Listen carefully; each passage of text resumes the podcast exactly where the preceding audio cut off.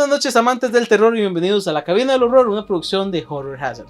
Vamos a pasar a una cápsula que hace rato no vemos, que se trata de reportando el horror. Es una cápsula donde hacemos un resumen de las noticias más importantes en el género del terror y gracias a Amy las tenemos acá en Horror Hazard. Y vamos a pasar a la cápsula que salió el domingo pasado para recordar todas aquellas noticias que salieron la semana pasada y recordarles que pueden ver reportando el horror todos los domingos. Así que vamos con la cápsula.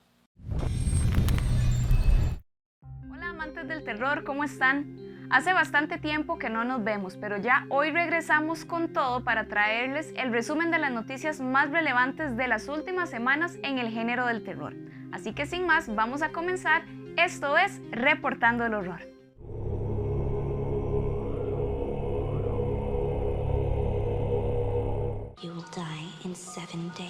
La nueva adaptación de Stephen King, Firestarter, se encuentra en desarrollo y ya tiene a su protagonista. La actriz Ryan Kiara Armstrong será la encargada de darle vida a Charlie. Una joven desarrolla habilidades pirocinéticas y es secuestrada por una agencia secreta del gobierno que quiere aprovechar su poderoso don como arma. La décima temporada de American Horror Story titulada Double Feature se va a estrenar este próximo 25 de agosto y su serie spin-off American Horror Stories va a estrenarse el 15 de julio comenzando con dos episodios. Mediante una foto en Twitter, el director Lee Cronin anuncia que han comenzado las filmaciones de Evil Dead Rise en Nueva Zelanda. Por medio del Geek Week, Netflix anunció que su serie Shadow and Bone tendrá una segunda temporada, de momento solamente sabemos que constará de 8 episodios de una hora cada uno. La historia creada por Joey Hill, Abraham's Voice, llegará a la gran pantalla y será llevada a cabo por Natasha Kermani. La trama sigue a Max y Rudy Van Helsing, quienes no saben nada del pasado de su padre Abraham y no pueden entender su actitud sobreprotectora y su extraño comportamiento. A través de su cuenta de Twitter, el director Rob Zombie anuncia que su nueva película será una versión nueva de la serie clásica The Monsters. El creador de la serie Hannibal Brian Fuller, será el encargado de dirigir y escribir una nueva versión de Christine basada en el libro de Stephen King. Tenemos el nuevo póster de la película Escape Room Tournament of Champions, película que Sony lanzará este año, específicamente el 16 de julio. La película Greenland tendrá una secuela llamada Greenland Migration, esta cinta contará nuevamente con los protagonistas Gerard Butler y Morena Baccarin. Otro póster que nos mostraron fue el de la película Hotel Transilvania Transformania, que llegará a cines el 1 de octubre de este año. El misterioso invento de Van Helsing se vuelve loco, transformando a Drac y sus amigos monstruosos en humanos y a Johnny en un monstruo. La trilogía Fear Street para la plataforma de Netflix es calificada como R, y el estreno de cada una de sus películas será el 2, el 9 y el 16 de julio. La película Old ha sido calificada como PG-13 por violencia, lenguaje fuerte, contenido sugerente y desnudez breve. Esta película se estrenará el 23 de julio. El director J.J. Abrams está produciendo una docu-serie llamada UFO, la cual se va a estrenar a través de Showtime. MGM está produciendo una nueva versión de Blácula de 1972. El reinicio comenzará donde lo dejó la saga original, después de la secuela de 1973, Scream Blácula Scream y se desarrollará en una ciudad metropolitana después de la pandemia del coronavirus. Hace algunas semanas se anunciaba el remake de la película Good Night Mommy a través de Amazon Studios. Esta semana se anuncia que Cameron y Nicolas Crovetti serán los encargados de dar vida a los gemelos en esta nueva película. Y finalmente esta semana también se confirma que la actriz Odessa Asion será la encargada de protagonizar la nueva película de Hellraiser. Y hasta el momento estas han sido las noticias más recientes dentro del género del terror. Recuerden seguir todas nuestras redes sociales para que estén al día. Mi nombre es Amy y nos vemos la próxima semana en una cápsula más de Reportando el Horror. Hasta luego. You will die in seven days.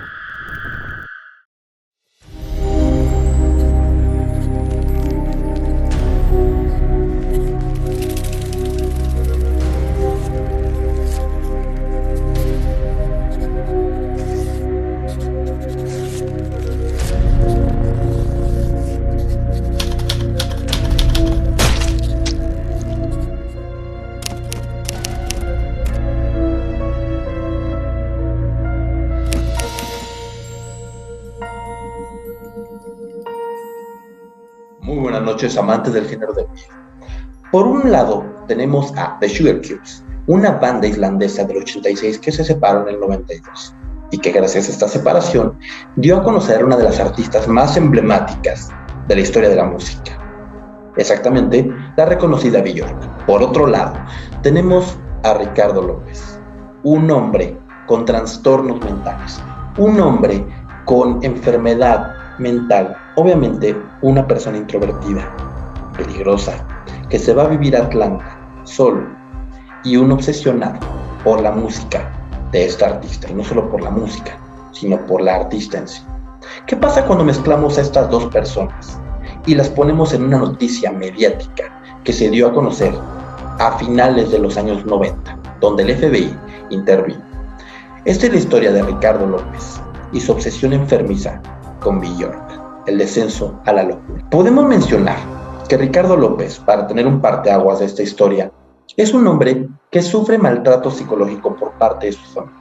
Su mamá le comenta que está demasiado obeso, que tiene que hacer ejercicio, que cuida su aspecto, pero son críticas destructivas, no una crítica como la cualquier padre le haría. Y por otro lado está su hermano, su hermano mayor, que lo incita a enamorarse de forma tan obsesiva que deje de ver esas revistas de artistas de los 90, donde eh, él solamente pierde la cabeza enamorándose de gente que jamás le hará caso. A esto, súmenle que la familia quiere deshacerse de él y lo mandan a vivir a Atlanta. Pueden salir mil noticias, pero la realidad es esa. La familia lo manda a vivir a Atlanta y se renta un departamento. Mientras a su familia le dice que se encuentra bien, que está tomando su medicamento, él compra una cámara, compra un trípode y comienza a grabar lo que es su diario personal, como él lo menciona. Sin embargo, esta será la evidencia del descenso a la locura de una persona, que se tenga registro en Internet. Antes, obviamente, estos videos no salen a la luz, porque lo que tú grababas era para ti. Hoy con el streaming y el YouTube tienes bastantes posibilidades de que un solo video pueda llegar a miles de personas pero eran los años 90. Sin embargo, él demostraba ante esta cámara lo peculiar y lo indigesto que podía llegar a ser. En los primeros videos se ve un Ricardo López, sí, trastornado y obsesionado con la artista. Obviamente, un hombre de complexión robusta, de cabello oscuro, y obviamente, pues se veía un hombre que sí, hablaba con coherencia e inteligencia, pero que estaba mal psicológicamente.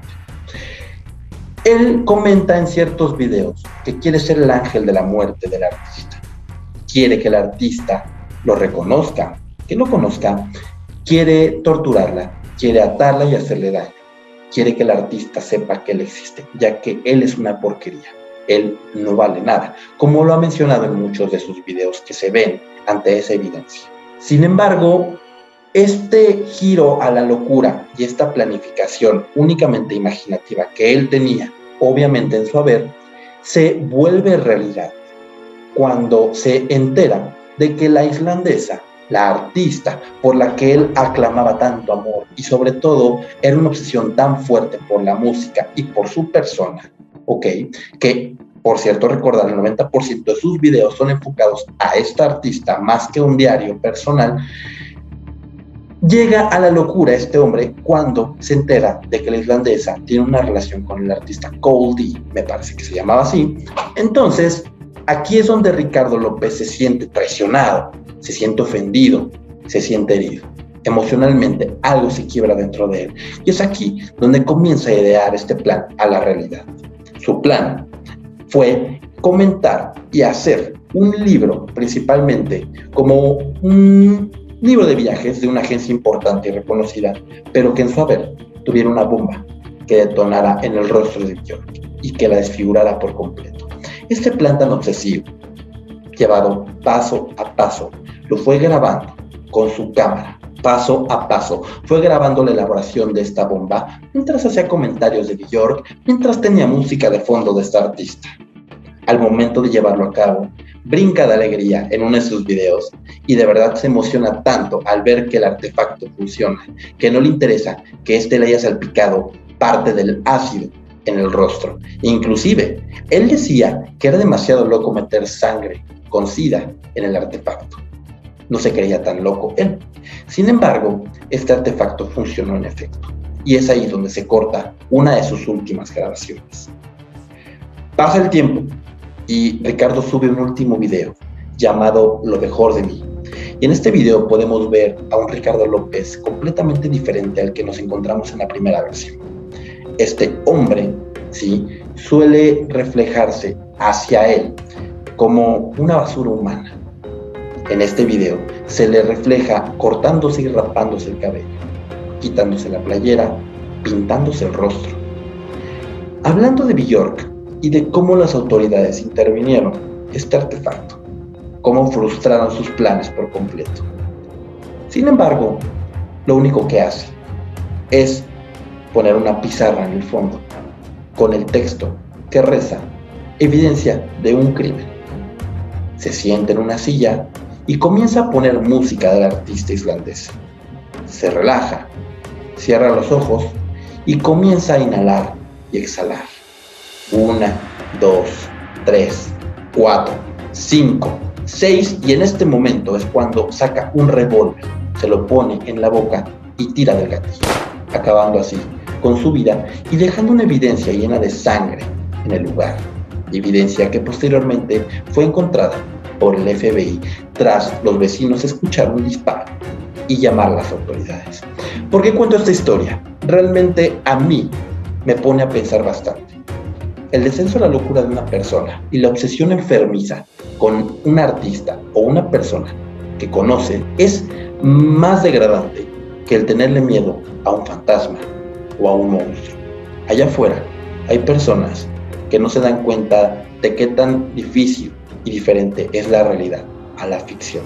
Hay personas que viven en su mundo. Tú no sabes si el vecino de al lado puede ser una persona que te sonríe por las mañanas y que te encuentras en el elevador. Y por dentro de su casa puede tener secuestrada una persona o puede tener algún plan para hacerte daño. La mente es tan curiosa y yo siempre he dicho, tenle más miedo a un vivo que a un muerto. ¿Qué pasa si el día de mañana esto te ocurre a ti? Señores, esta es la historia de Ricardo López y su descenso a la locura. Yes. Do tomorrow. I'm gonna uh, go ahead and load my gun. Before I go to the post office with a loaded handgun, I have to walk around with a loaded handgun to get my confidence built up. I'm gonna be taking the serotonin.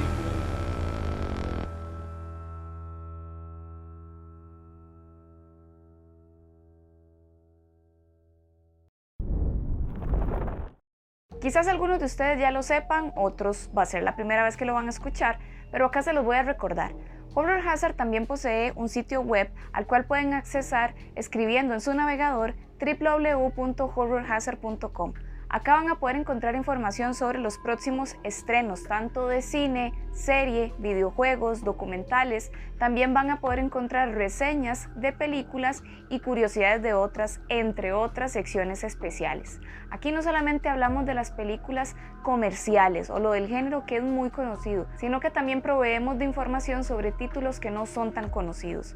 No sé si ustedes han notado, pero en los últimos programas de la cabina hemos estado compartiéndoles algunos trailers que ustedes no han visto quizás en el cine o que no se han estado promocionando mucho en televisión, por ejemplo, porque estos trailers son precisamente de estas películas que presentamos en la página web y que son próximos estrenos, así que los animamos para que puedan ingresar y puedan ver qué es lo que está pronto a estrenarse. Así que en este momento vamos a pasar a uno de estos trailers a ver si ustedes se animan a buscar más información.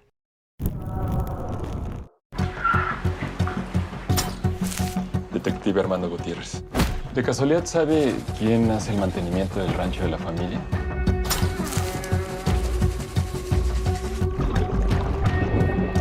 Rosa, te tengo un nuevo encargo. Sí. Siempre que te pregunto. ¿Sabes quién era la persona que encontraste muerta?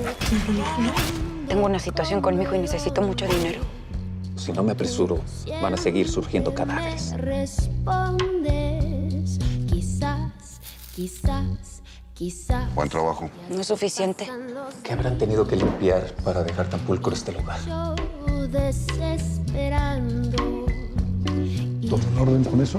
Todo como si nada. Contestando, quizás, quizás, quizás.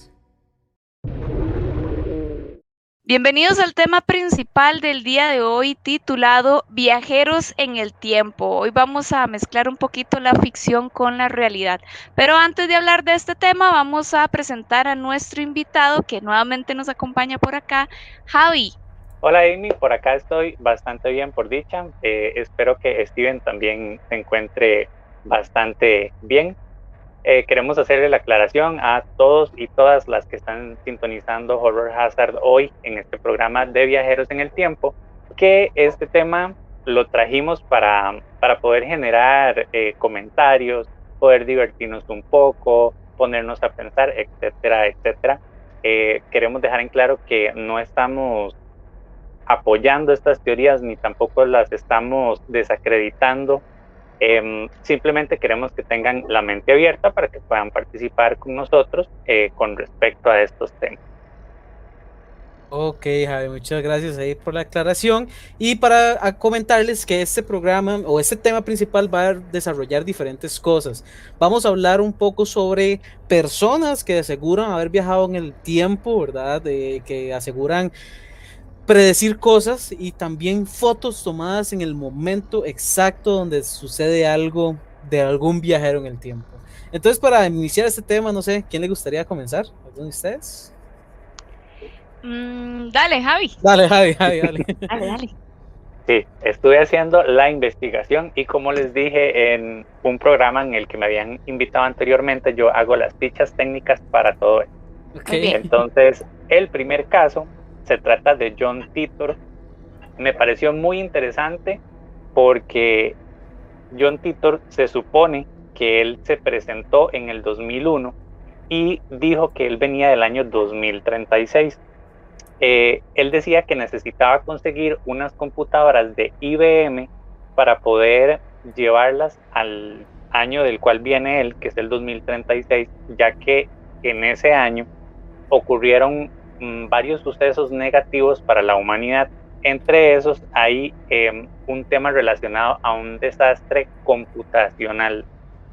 Espero que la palabra sí se diga así. Entonces, la única forma de poder arreglar este desastre es traer el modelo original de las computadoras de IBM que se crearon en 1975 eh, y ya con esto ellos poder corregir ese error que se va a presentar en ese año.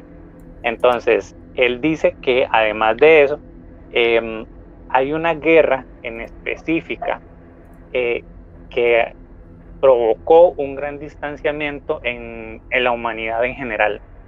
si ahorita ya estamos divididos por temas políticos, territoriales, de creencias y demás, esa guerra que se da nos va a tener todavía más lejanos todavía.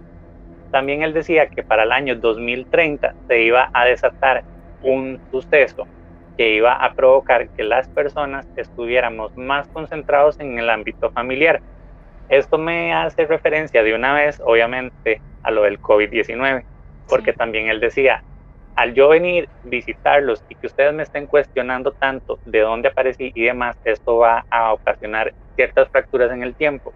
Así que si en el 2030 va a pasar algo, puede ser que se adelante o se atrase. Entonces, por el viaje que él hizo, se supone que la pandemia se adelantó 10 años y por eso cayó de lleno al 2020.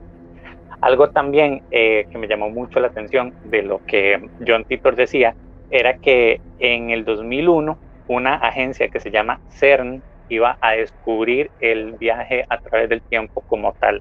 Ojo, me remito a lo que dije al inicio, ¿verdad? Esto es lo que nosotros hemos encontrado en internet eh, que nos llamó la atención y demás. No lo estamos asegurando ni nada de eso. No vaya a ser que nos caiga la CIA o el FBI botándonos a la puerta, ¿verdad? Boom, boom. Eso es un tema para entretener. sí, sí. De igual manera, es, es porque digamos, el, el CERN sí existe. El CERN es una lo que ellos están trabajando ahorita en la aceleración de hadrones y todo eso. Pero vieras que yo también encontré información súper curiosa de John Titor, que lo que más llama la atención de la famosa foto que él tiene acá, ¿verdad? Es la vestimenta que él tiene, los lentes, la camiseta y que se dice que aquí en la, ay, se me fue, que aquí en las manos tiene una cámara en esta época y que bueno, muchos dicen que en esa época no deberían existir, pero leí varios documentos y varios reportajes que se hicieron a, través de todo ese tiempo de, de John Titor y se desmintieron varias cosas, de, empezando por la vestimenta que decían que cómo era posible que él estuviera ahí, ¿verdad? Y que la gente no lo volviera a ver con esa vestimenta tan,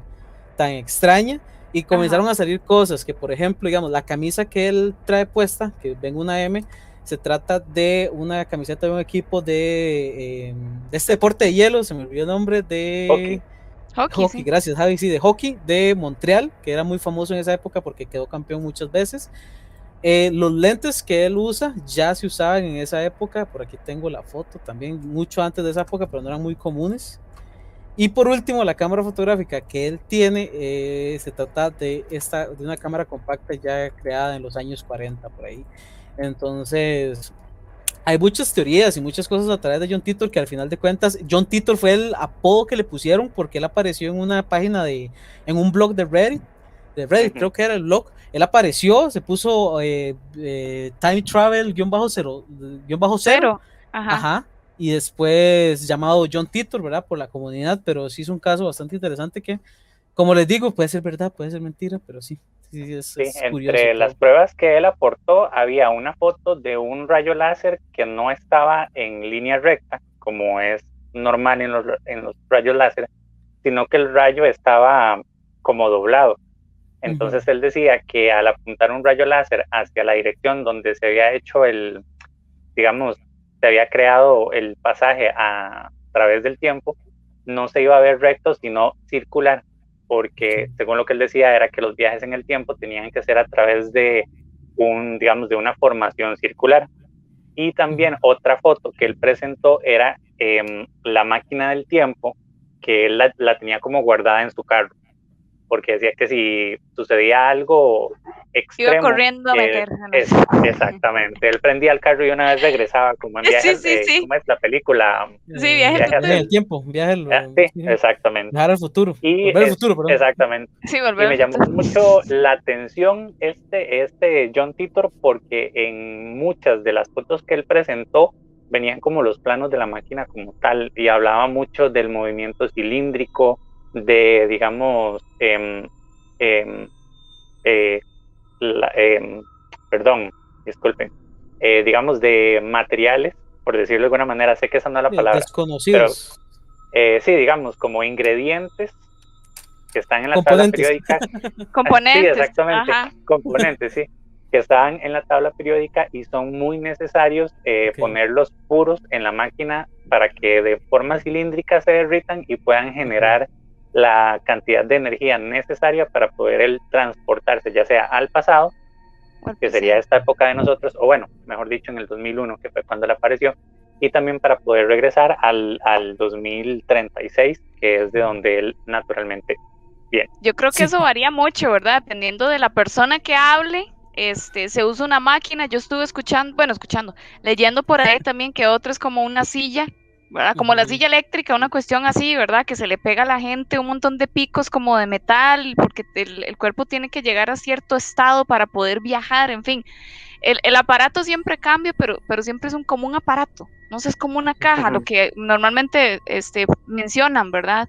Eh, no sé si vemos algunas fotos, Dale, dale, dale. Podemos ver unas dos o tres seguidas de una vez. cuáles, ok, la primera, la primera que tengo por ahí es la Copa del Mundo de 1962. no sé si la, la, tenés por ahí. Sí, sí la tengo. Que, de hecho yo la busqué por aparte y en todas las fotos que me encontré es la misma. Y yo puede ser Photoshop, aunque puede ser Photoshop, ¿verdad? Pero me pareció muy curioso. No voy a decir que es todavía.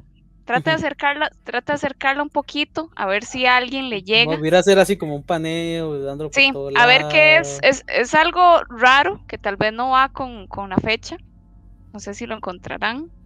Eso fue en 1962, ¿verdad? 1962, sí. Ok, Javi, díganos, ¿qué vio? Es un teléfono celular, si no me equivoco, es de tapa y marca Motorola. Bueno, la marca no sé, pero sí es de tapa, entonces no sé si, si nos podemos acercar ahí. un toquecito. voy, que la perdí, aquí está. Y aquí. Ajá, entonces es un teléfono plegable, bueno, como le dicen, o de tapita, o un flip phone, como le llaman. Eh, y de, pues en ese tiempo no estaban, no existían, en 1962, según lo que yo creo, ¿verdad? Porque empezaron a salir cuando yo estaba en la escuela, entonces en 62 no creo que estuvieran.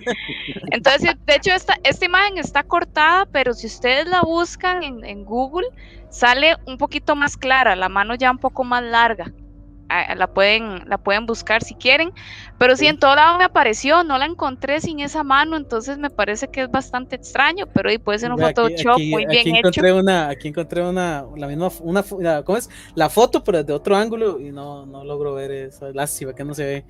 Es la misma foto de otro ángulo que Bueno, está esa, luego hay otra foto que le llaman, este, bueno, es de 1943, es en una playa, eh, que puede ser posible, pero bueno, acérquela. Acérquela, es una foto de 1943. Eh, que se supone que son trabajadores de fábricas británicas que estaban como vacacionando, tomándose un, descanso, ¿verdad? Si ustedes ven, la mayoría de personas tienen ropa de playa, ¿verdad? Ahí tienen sus vestidos de baño de, de aquella época, pero hay una persona en el centro como que no hace juego, eso es lo que llaman, que me risa porque decían que es como Mr. Bean. No sé. Ah, sí, Mr. Bean de vacaciones. Sí, aparte de la ropa, que en realidad no la veo tan diferente, es más que todo porque parece que se estuviera viendo un celular. Así es como lo, como lo toman, ¿verdad? Yo, yo no le veo como que mucho, pero esa foto sí se ha vuelto un poco famosa precisamente por eso. Y después hay otra de 1905, todavía más para atrás, eh, que es un viajero del tiempo Mohawk, le llaman. Mohawk es el, estilo ese de pelo, ¿verdad? De pelo. Ajá. Entonces, si usted lo, lo acerca, Steven. Ajá. Acérquelo, acérquelo, acérquelo. Ahí por el tubo ese. Ahí lo ve. Me recuerda, la escena del Titanic. Esto. ¿Ven el muchacho que está ahí? El que está al fondo. Ah, el que está con una camisa blanca. Ese, ese mismo. Este, Ajá, entonces supuestamente parece que ese muchacho podría ser un viajero del tiempo porque en ese tiempo jamás de la vida ese estilo de, pelo este, se utilizaba. Sí, era demasiado como inusual para esa época, entonces este, ahí lo agregaron dentro de esas fotos, fotos curiosas, ¿verdad? Ahí que, que, dejan para pensar. Sí, Steven, no sé vos, ¿tenés algún caso? Sí, voy a, voy a comentarles rápidamente sobre Sergey, Sergey Po... Sergei Ponomarenko. Sergei Ponomarenko. Esta historia es bastante interesante porque, eh, bueno, sucedió en Rusia y dice que es un joven que estaba como perdido, estaba en, ciertas zonas de, Rusia, perdido, aquí les muestro una foto de él. Eh, y los oficiales llegaron y le pidieron sus documentos, pidieron sus documentos para porque se estaba comportando raro y tenía una cámara en la mano. Cuando le piden los documentos, se, se, sorprenden y se asombran porque el documento emitido que, le, que él dio era emitido por la antigua Unión Soviética y aquí creo que sale el año del 56, 1956. Si no me equivoco, él lo encontraron en los 80, ahorita no, no me acuerdo muy bien el, el, el año, este, y lo encontraron y él dice que no entiende por qué llegó ahí si él estaba tomándose fotos con su novia. Y en la cámara encontraron estas fotos, que es la novia de él. A, él lo, oh. eh, a él lo apresaron, lo metieron a una cárcel, eh, bueno, un, manicomio fue, porque estaba loco, ¿verdad? Decir que, que no estaba ahí, que después apareció y de repente desapareció por completo. Eso no es toda la historia, sino que cuando desaparece, eh, aparece otra vez en su época y vuelve a desaparecer. Se dice que él envía una carta a la novia, que no logré encontrar la, foto bien de la carta que se viera, pero él volvió a viajar en el tiempo y le dijo a la esposa que eh, le mandó la foto y una tarjeta diciéndole que estaba en el futuro. Entonces Sergei le mandó la foto que está a la derecha, que es en un lugar en Rusia que se me olvidó el nombre, que es en el 2050, y a la izquierda el lugar ese de Rusia específicamente en la actualidad comparando las fotos. Oh. Y él, y él en la carta le pone, si no me equivoco, él en la carta le pone, eh, estoy bien, trataré de volver nuevamente contigo o algo por el estilo así. Entonces, la historia de Sergei bastante interesante. bueno, oiga, me llama un montón la atención porque es que a, mí me encantan los temas de viajes en el tiempo, ¿verdad? Cuando juegan con, con, las líneas temporales, me fascina.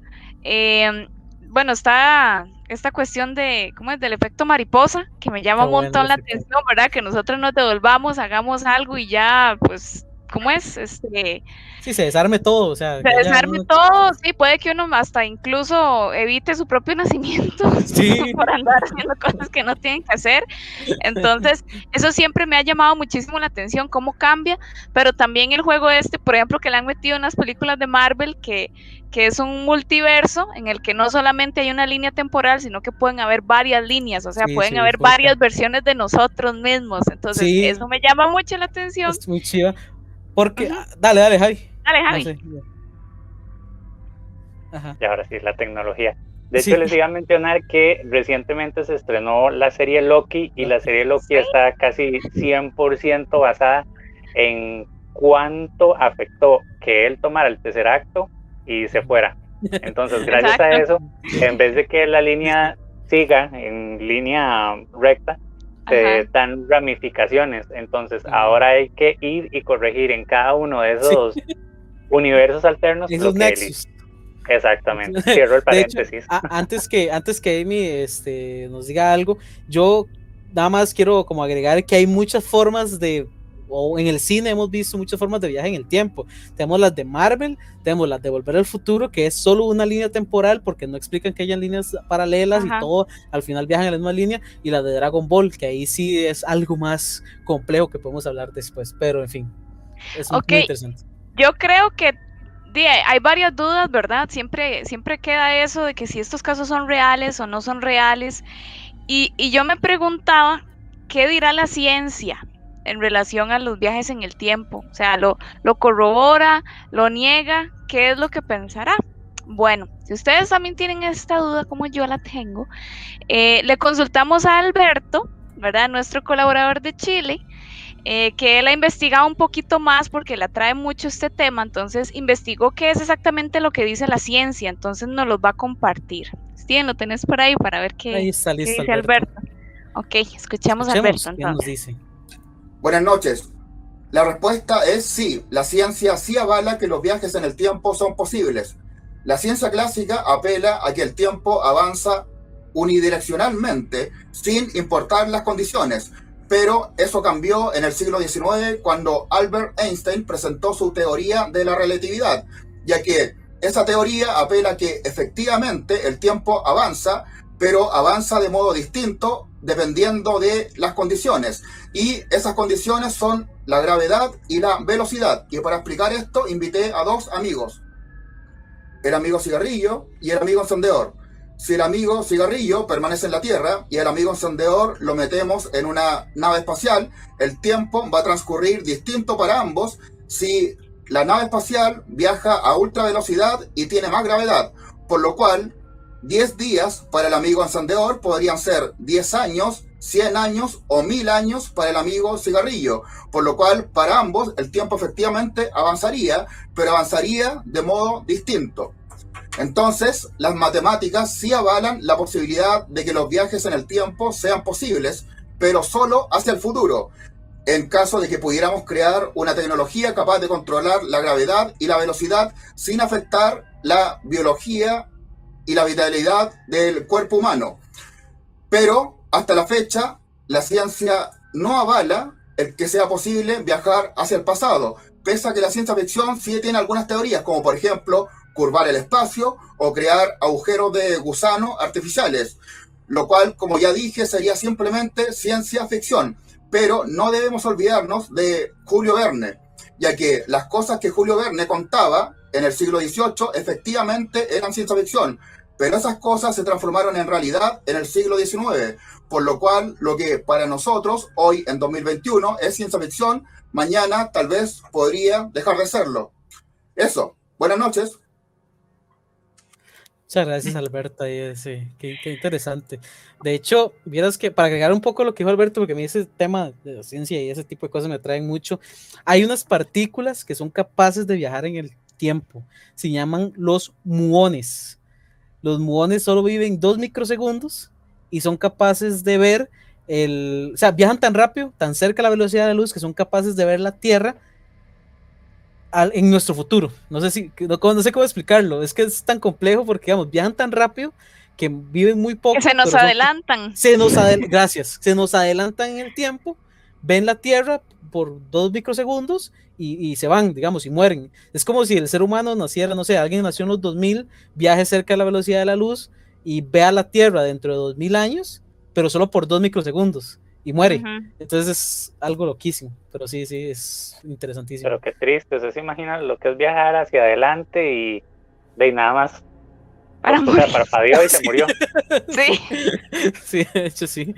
Chicos, como pueden ver, este tema es bastante interesante y es un poquito más extenso de lo normal porque tenemos varios casos por ahí. Entonces lo que vamos a hacer es partirlo en dos.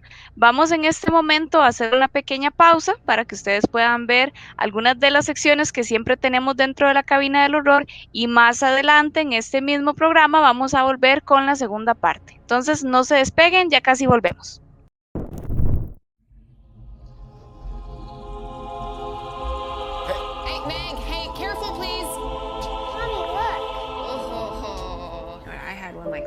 Was a little girl.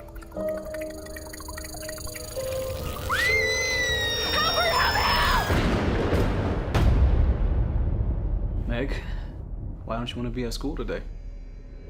She's so attached to me now, and and, and she's still so attached to her bear.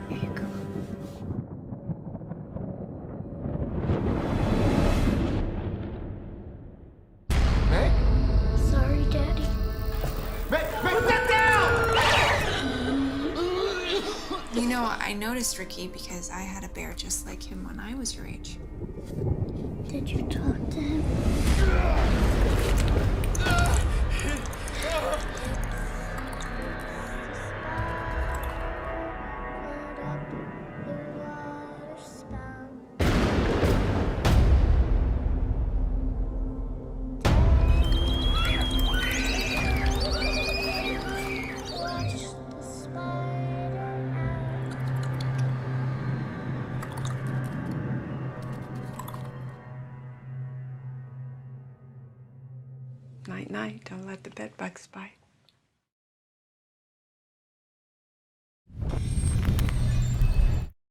Una vez más queremos anunciarles que la cabina del horror tiene bastantes secciones. Ustedes han sido testigos de esto, como por ejemplo Dulces Pesadillas, Blind Tales, Citas Ciegas, Lugares Embrujados, Luz, Cámara y Terror, en fin.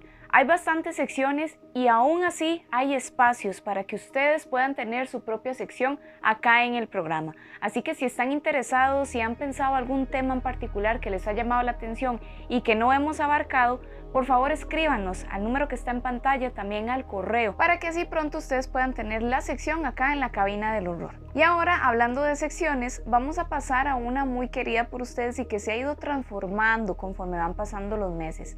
Antes solamente nos enfocábamos en decir el nombre y la sinopsis de películas que se estrenaron en este mismo año. Ahora hemos agregado el director para dar información adicional y también hemos agregado aquellos actores, directores o productores que nacieron y que fallecieron también un día como hoy. Así que ahora vamos a ver qué sorpresas tuvimos un 25 de junio.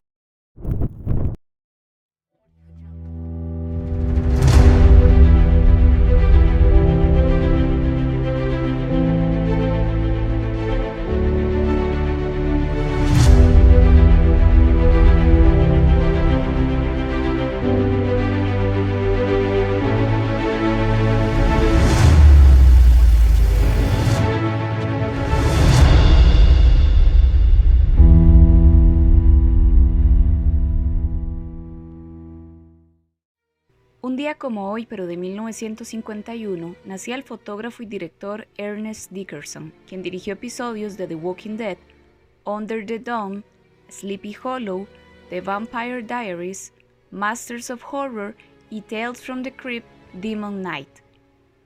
Un día como hoy, pero de 1953, se estrenaba Robot Monster, dirigida por Phil Tucker, el monstruoso Roman intenta aniquilar a la última familia viva en la Tierra, pero se enamora de su hermosa hija. Un día como hoy, pero de 1959, se estrenaba The Giant Gila Monster, dirigida por Ray Kellogg. Un lagarto gigante aterroriza a una comunidad rural de Texas y un adolescente heroico intenta destruir a la criatura. Un día como hoy, pero de 1959, se estrenaba The Killer's Shores, dirigida por Ray Kellogg. En una isla aislada, un pequeño grupo de personas está aterrorizado por musarañas voraces gigantes en medio de un huracán. Un día como hoy, pero de 1976, se estrenaba The Omen, dirigido por Richard Donner. Muertes misteriosas rodean a un embajador estadounidense. ¿Podría el niño que está criando realmente ser el anticristo? ¿El propio hijo del diablo? Un día como hoy, pero de 1982, se estrenaba The Thing, dirigida por John Carpenter. Un equipo de investigación en la Antártida es perseguido por un extraterrestre que cambia de forma y asume la apariencia de sus víctimas. Y finalmente, un día como hoy fallecía el actor Colin Clive en 1937. Interpretó a Henry Frankenstein en la película Frankenstein en 1931 y en Bride of Frankenstein de 1935. También apareció en Mad Love. Falleció a los 37 años a causa del alcoholismo. Hola amantes del terror. En Horror Hazard estamos muy contentos de traerles una vez más el cine virtual de la Sala Garbo. Durante este mes les traeremos una película clásica del género de terror. La aclamada película de 1931, Drácula, protagonizada por Bela Lugosi, dirigida por Todd Browning y producida por Universal Pictures. Recuerda que puedes adquirir tus entradas escribiendo el número que aparece en pantalla. Si dices que lo viste en Horror Hazard, recibirás un descuento especial. Eso sería todo por hoy y recuerda, el terror nunca estuvo tan cerca.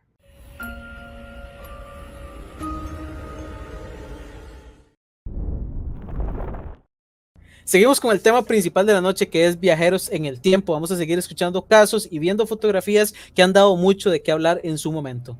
¿Qué más casos tenemos, chicos? Javi. Vieran que hay uno que eh, también me llamó fuertemente la atención porque mm, yo digo, bueno, qué valor presentarse ante el público y hablar de esto porque vas a ser objeto de muchos comentarios negativos, otros incrédulos, otros que tal vez te apoyen, pero la mayoría posiblemente te vayan a tachar de loco.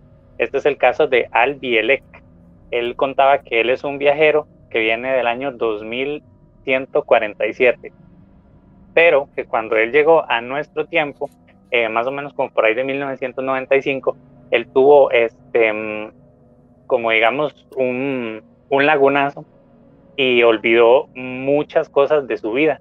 Entonces, eh, un día él fue al cine, ¿verdad? Ya como ambientado en, su tiempo, eh, fue al cine y no sé qué, saliendo del cine, él dice que le empieza a doler la cabeza eh, y empiezan a salirle como, como fragmentos de recuerdos.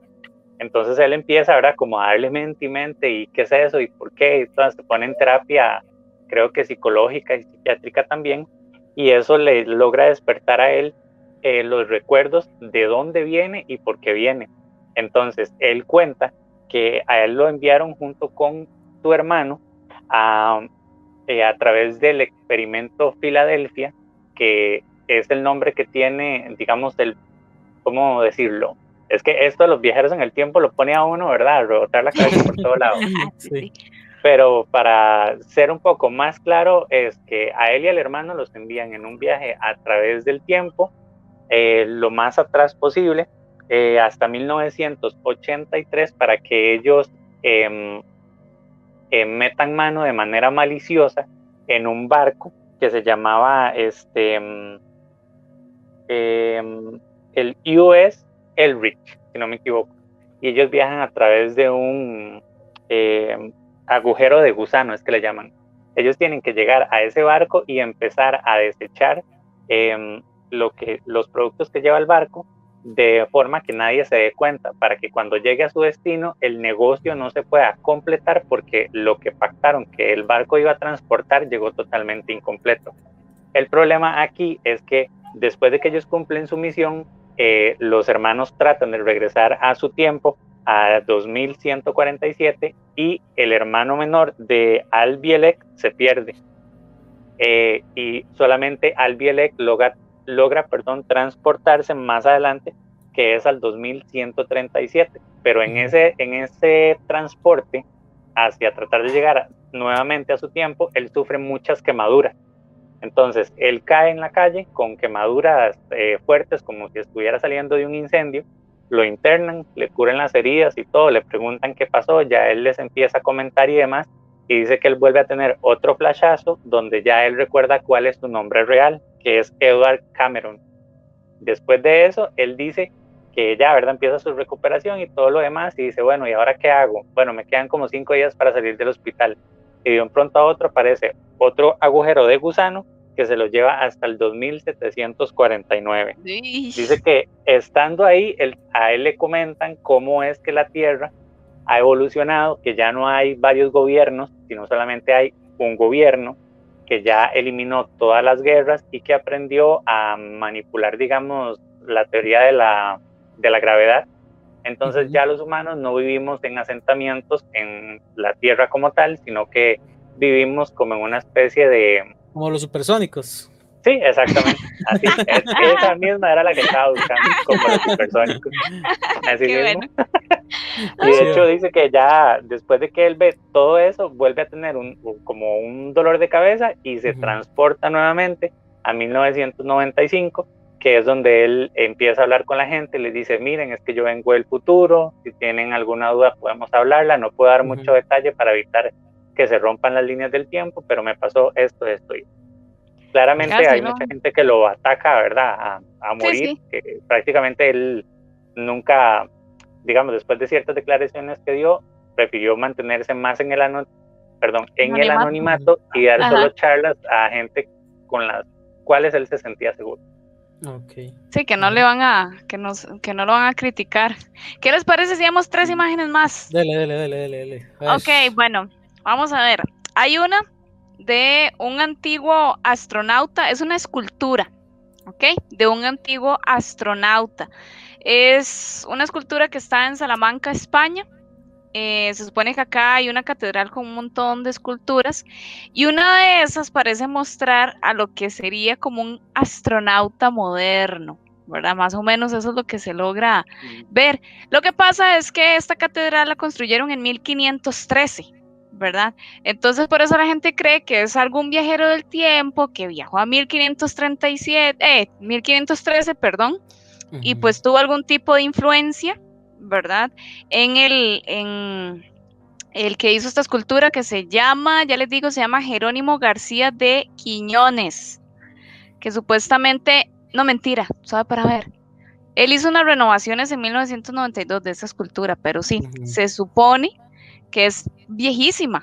O sea, en ese tiempo que iban a saber que iban a existir astronautas, entonces y por el traje que anda el bichillo ahí, ¿verdad? Entonces, este, se dice que es eso. Después hay otro que es muy parecido al que ustedes decían al principio, el de los anteojos, ¿cómo era que se llama? Uh, John, Titor. Ajá, ese, porque también habla de una foto en la que tiene ropa o apariencia ya como de, de, de épocas más actuales. Es un, surf, un surfista del tiempo, así es como le llaman. De hecho, si lo pueden ver, comparen la ropa de toda la gente que está alrededor con la de él que está a la izquierda. Ve a la gente con sombrero, vestido, velo a él. sí, pantaloneta, una. Bien, bien parece de este año. ¿Verdad? Exacto. Esta foto es de hace más de 100 años. ¿Ok? Mm, Son canadienses los que están en esta foto. ¿verdad? Están como al lado de una, en una colina, una cuestión así.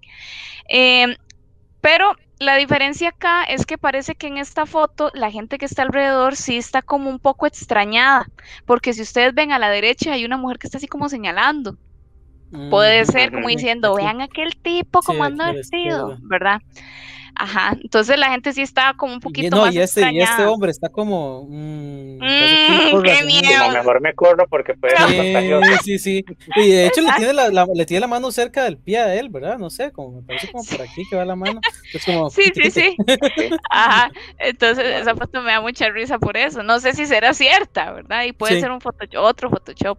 Y después hay otro más, que es un visitante de Reykjavik en tiempos de guerra, así es como se llama. Es una foto que se hizo en ese lugar que no voy a repetir el nombre, en 1943. No sé, Steven, si tendrás ahí la, foto. Sí, estoy buscándola aquí. Es una foto eh, este, que se hizo durante la guerra de ese lugar. Hay varios soldados y marineros que salen en esa foto. Bueno, que andaban en las calles y no sé qué. Pero el tipo que vamos a estar viendo ahorita Voy, No sé si, está- si ya está lo tienen cargando. por ahí. Sí, sí, ah, está cargando. está cargando, sí. Sí, sí. Ok, bueno, no se van a perder porque tiene un circulito alrededor. Ajá. Vean el tipo. ¿Qué le ven raro? Está Está hablando, hablando por, por celular. O escuchando, o escuchando un audio. Exacto. Entonces esa foto pues también quedó ahí en el, en el recuerdo porque no se sabe si es un viajero en el tiempo, ¿verdad? Veo vos. Sí. Vieras Este, que también ajá. hay uno, perdón que lo interrumpa, es dale, que dale, si no se me, se me olvida y no Dale, lo logro. es que eh, vuelvo y repito, ¿verdad? Esto es para entretenimiento, Ajá. para que veamos, comentemos y demás, no estamos aseverando nada. Y, el, y lo hago la aclaración porque es un tema que va más que todo a lo político. ¿Por qué? Ujú. Porque hay un libro que se llama The Last President.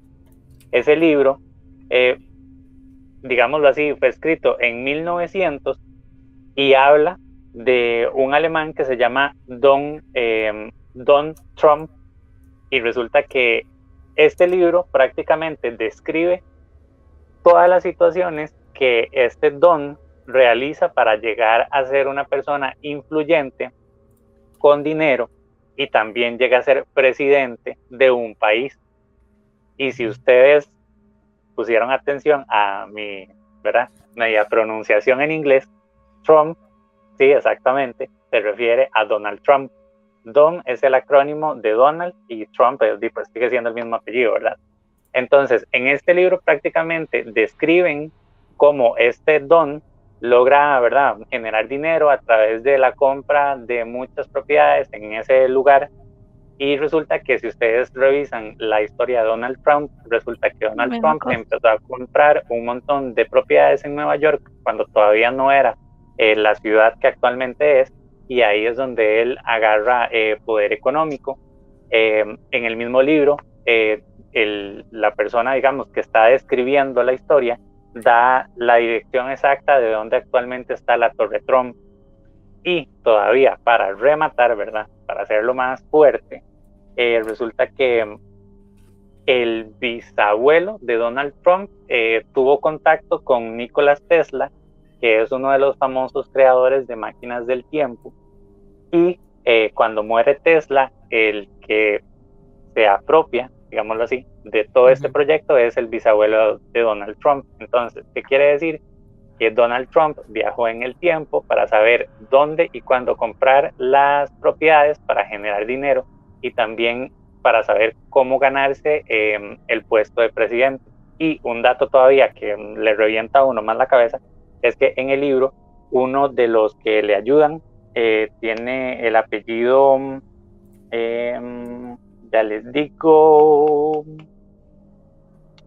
em, bueno, parece que perdí el nombre, el Tranquilo. apellido, pero bueno, en el libro se dice que el secretario de Agricultura es, digamos, fulanito de tal, y resulta que el vicepresidente que nombró Donald Trump es el mismo apellido, o tiene el mismo apellido que viene en el libro. Sí, todo, todo concuerda. Todo concuerda. De hecho, de hecho yo estaba buscando, eh, estaba buscando ahí, navegando cuando, cuando me pasaron las imágenes y busqué a Baron Trump y el hijo es de, bueno, el, creo que es- no es el hijo hijo, sino es el hijastro, se llama Baron Trump y se llama similar al, al, viaje de Trump, ¿verdad? El libro de los 1900. Es, es, es un tema bastante, bastante extenso esto de los viajes del tiempo, que creo que ni viajando a 5000 líneas alternas vamos a conseguir terminarlo y acabarlo en un solo programa de la cabina del horror. Pero lastimosamente llegamos al final de este tema, pero no del programa para que ustedes sigan en sintonía con nosotros en este tema tan interesante. Pero en este momento vamos a pasar a lo que sería la nota de películas relacionadas al tema principal. What's Work, Lost in Time, 2004, dirigida por Anthony Hickox. Monstruos y pesadillas siguen a los sobrevivientes de una masacre en su intento interdimensional de probar su inocencia. The Butterfly Effect, 2004, dirigida por Eric Bress y Mackie Gruber. Ivan Trevorn sufre apagones durante eventos importantes de su vida. A medida que crece, encuentra una manera de recordar estos recuerdos perdidos y una manera sobrenatural de alterar su vida leyendo su diario. Cronocrímenes 2007, dirigida por Nacho Vigalondo. un hombre se mete accidentalmente en una máquina del tiempo y viaja en el tiempo casi una hora. Encontrarse a sí mismo será el primero de una serie de desastres de consecuencias imprevisibles. Pandorum, 2009, dirigida por Christian Albert. Dos miembros de la tripulación de una nave espacial se despiertan del hipersueño y descubren que todos sus colegas han desaparecido. A pesar de esto, parece que no están solos. Triangle, 2009, dirigida por Christopher Smith. Los pasajeros de los yates se encuentran con misteriosas condiciones climáticas que los obligan a saltar a otro barco, solo para que aumenten los estragos. Haunter, 2013, dirigida por Vincenzo Natali. Una adolescente está atrapada en un ciclo de tiempo que no es el mismo cada vez. Debe descubrir la verdad, pero sus acciones tienen consecuencias para ella y los demás. La Casa del Fin de los Tiempos, 2013, dirigida por Alejandro Hidalgo. Dulce es madre de dos niños y vive terribles encuentros con apariciones dentro de su antigua casa, un lugar donde ocurre una tragedia. Treinta años después, una anciana Dulce regresa a casa para descifrar el misterio que la atormenta durante tanto tiempo. Coherence 2013, dirigida por James Ward Bricht. Empiezan a suceder cosas extrañas cuando un grupo de amigos se reúne para una cena en una noche en la que un cometa pasa por encima. The Endless 2017, dirigida por Justin Benson y Aaron Moorhead. Cuando eran niños escaparon de un culto a la muerte ovni. Ahora, los hermanos adultos buscan respuestas después de que aparece una vieja cinta de video y los lleva de regreso al lugar donde comenzaron. Estuve pensando qué película recomendarles esta semana, pero un día, por magia, me apareció un posteo de una película. Me pareció muy interesante y decidí verla. Se trata del fotógrafo del pánico. Look out. Look out. Look out. Take care. You are being watched. We repeat. Esta película trata de un fotógrafo que alucina y también está marcado en su infancia y por eso decide ejercer como fotógrafo para encubrir sus planes y poder satisfacer sus afanes morbosos sin suscitar sospechas. Es una película muy interesante, de hecho salió en 1960 compitiendo junto a Psicosis y a gusto personal incluso me gustó más que Psicosis. Es un viaje a través de la mente de este psicópata, cómo él ve y fotografía sus víctimas antes de morir es algo increíble. Se la recomiendo El fotógrafo del pánico. Ahora, quiero saber ustedes qué nos recomiendan allá en los comentarios, pero vamos a pasar al bloque de recomendaciones.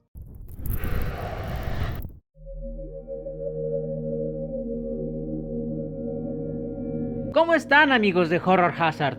Les habla Eric Escudero y en esta ocasión quiero recomendarles una película procedente del Cono Sur. Uruguay y Argentina unen sus talentos en una coproducción que es un homenaje al cine giallo con la cinta Al morir la matiné. El terror es un género poco explorado por el cine sudamericano y cuando se estrena una cinta de este tipo vale la pena echarle un vistazo. Al morir la matiné nos hace viajar en el tiempo hasta una noche lluviosa de 1993, en la que Ana, una joven proyeccionista, y los infortunados asistentes a la última función son perseguidos por un desalmado y sádico asesino serial, que tiene un peculiar gusto por sus víctimas, aunque sin el refinamiento de Hannibal Lecter. La cinta hecha a mano de género slasher, muy el estilo de Scream o Sé lo que hicieron el verano pasado.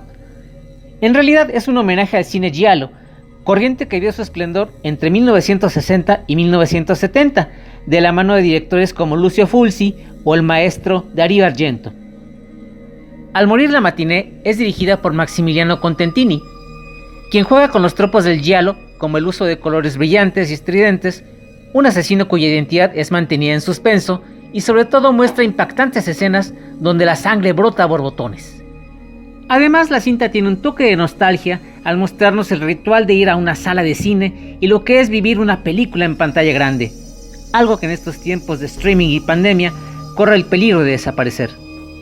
Si les gusta el giallo o el slasher, esta es la cinta indicada para ustedes. La crítica especializada le ha dado reseñas encontradas, pero a mi parecer es una película entretenida que les hará estremecerse en su asiento. Gracias por su atención y no dejen de seguir a Horror Hazard. Sigan horrorizados.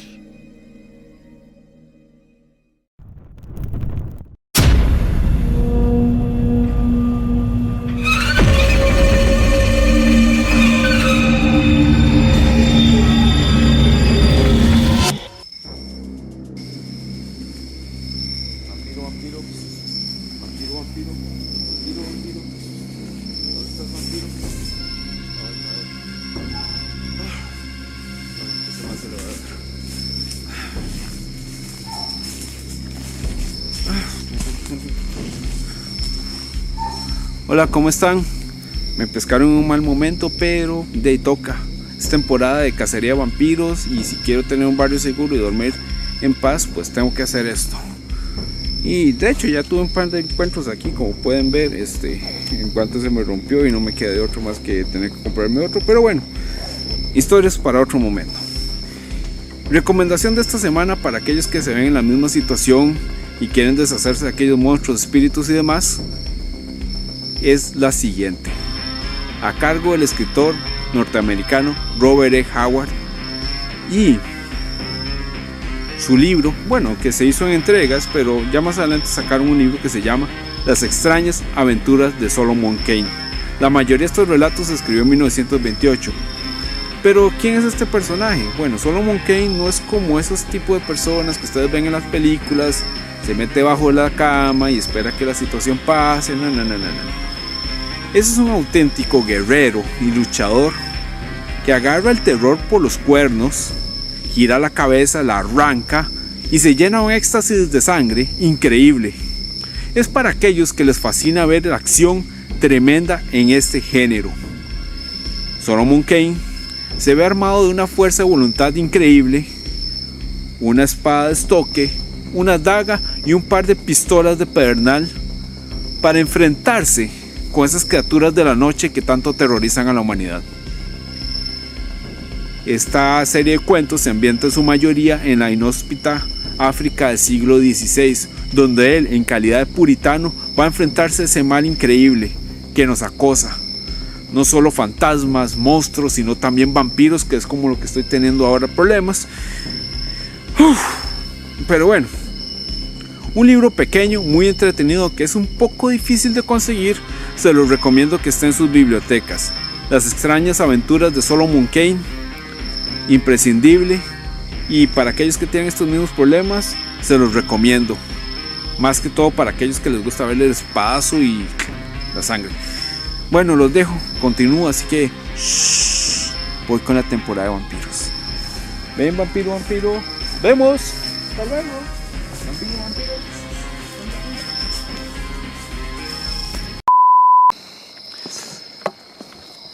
Este es el escenario de este video realmente es poco desolador, pero tuve que hacerlo a estas horas porque de hecho ya se los voy a mostrar. Son las 2 de la mañana, pero más que todo por cuestiones vecinales tuve que hacerlo a estas horas. Así que se cuidan y deseenme suerte si no me pesca el, el chupacabras. Así que, chao.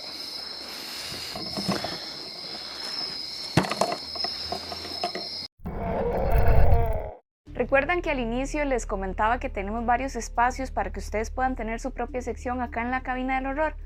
Pues ahora vamos a presentarles una nueva sección. Vamos a tener nuevamente a nuestro colaborador Rob. Él nos va a compartir información muy importante en relación al cine. Esta sección lleva como nombre Cortes de la Cinematografía, pero no les voy a dar más información, mejor voy a pasar con Rob para que él les cuente a ustedes de qué trata. Hola amigos de Horror Hazard, aquí Rob eh, de nuevo, esta vez con un proyecto personal que eh, había estado trabajando en él uh, hace un par de días y finalmente quería traerlo uh, para todos ustedes, eh, por lo menos por cierto tiempo durante algunas semanas en el programa de los viernes.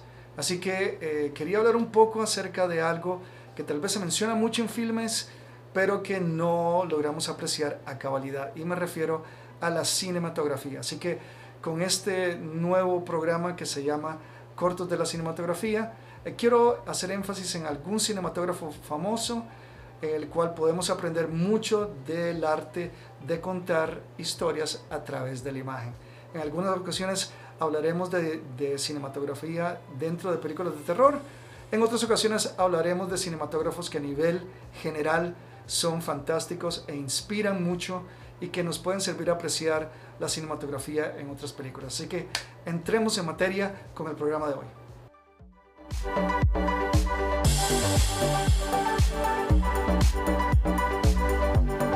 Muy bien, para el episodio de hoy vamos a hablar de un cinematógrafo muy conocido en la actualidad y me parece que es uno de los mejores de todos los tiempos. Me refiero al inglés Roger Dickens. El trabajo de Roger Dickens es altamente conocido por la cantidad de películas prominentes en las cuales él ha hecho la parte de cinematografía, 1917, Skyfall, Hell Caesar, Prisoners, The Shawshank Redemption, pero en esta ocasión quiero hablar de un filme que eh, considero que es uno de los mejores filmes de los últimos 10 años y me refiero a su trabajo con Denis Villeneuve, Sicario. Vamos a ver dos tomas de parte de Roger Deakins y vamos a ver cómo esto se entrelaza con la historia que quiere narrar el director. Ok, sin ánimos de dar spoilers, vamos a analizar esta primera toma. Eh, el episodio de hoy está compuesto de dos y este es un diálogo que se da al final de la película entre el personaje de Emily Blunt y Benicio del Toro. Lo primero es la toma hacia Emily Blunt. Pude encontrar esta foto que trae un diagrama de la luz que es parte del lenguaje que tiene que manejar el cinematógrafo. Entonces, aquí Roger Dickens utiliza una luz que está reflejada de la pared blanca junto con el reflejo de esa misma luz a través de la mesa.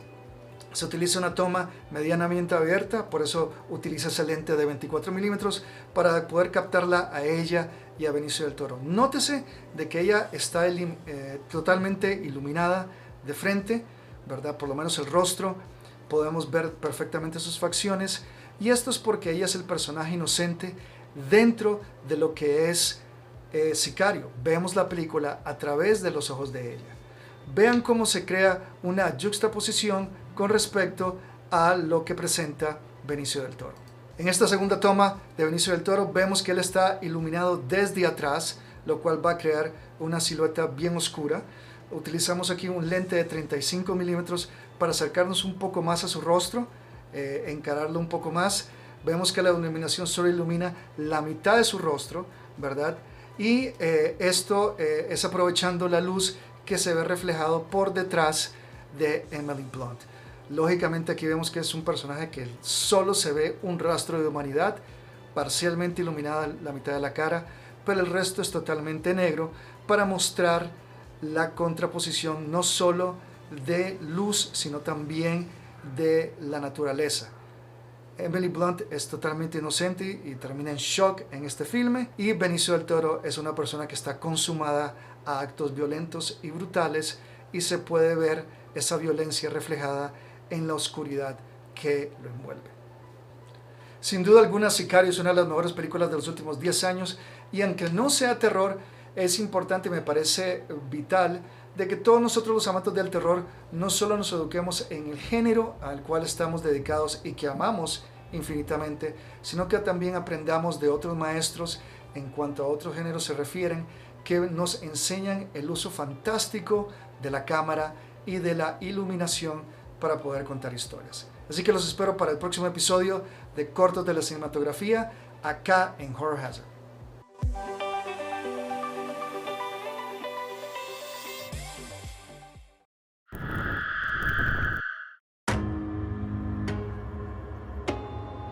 Wait till we're older. We can leave this place. Where do you want to go? Somewhere where the sun's always shining. Kevin?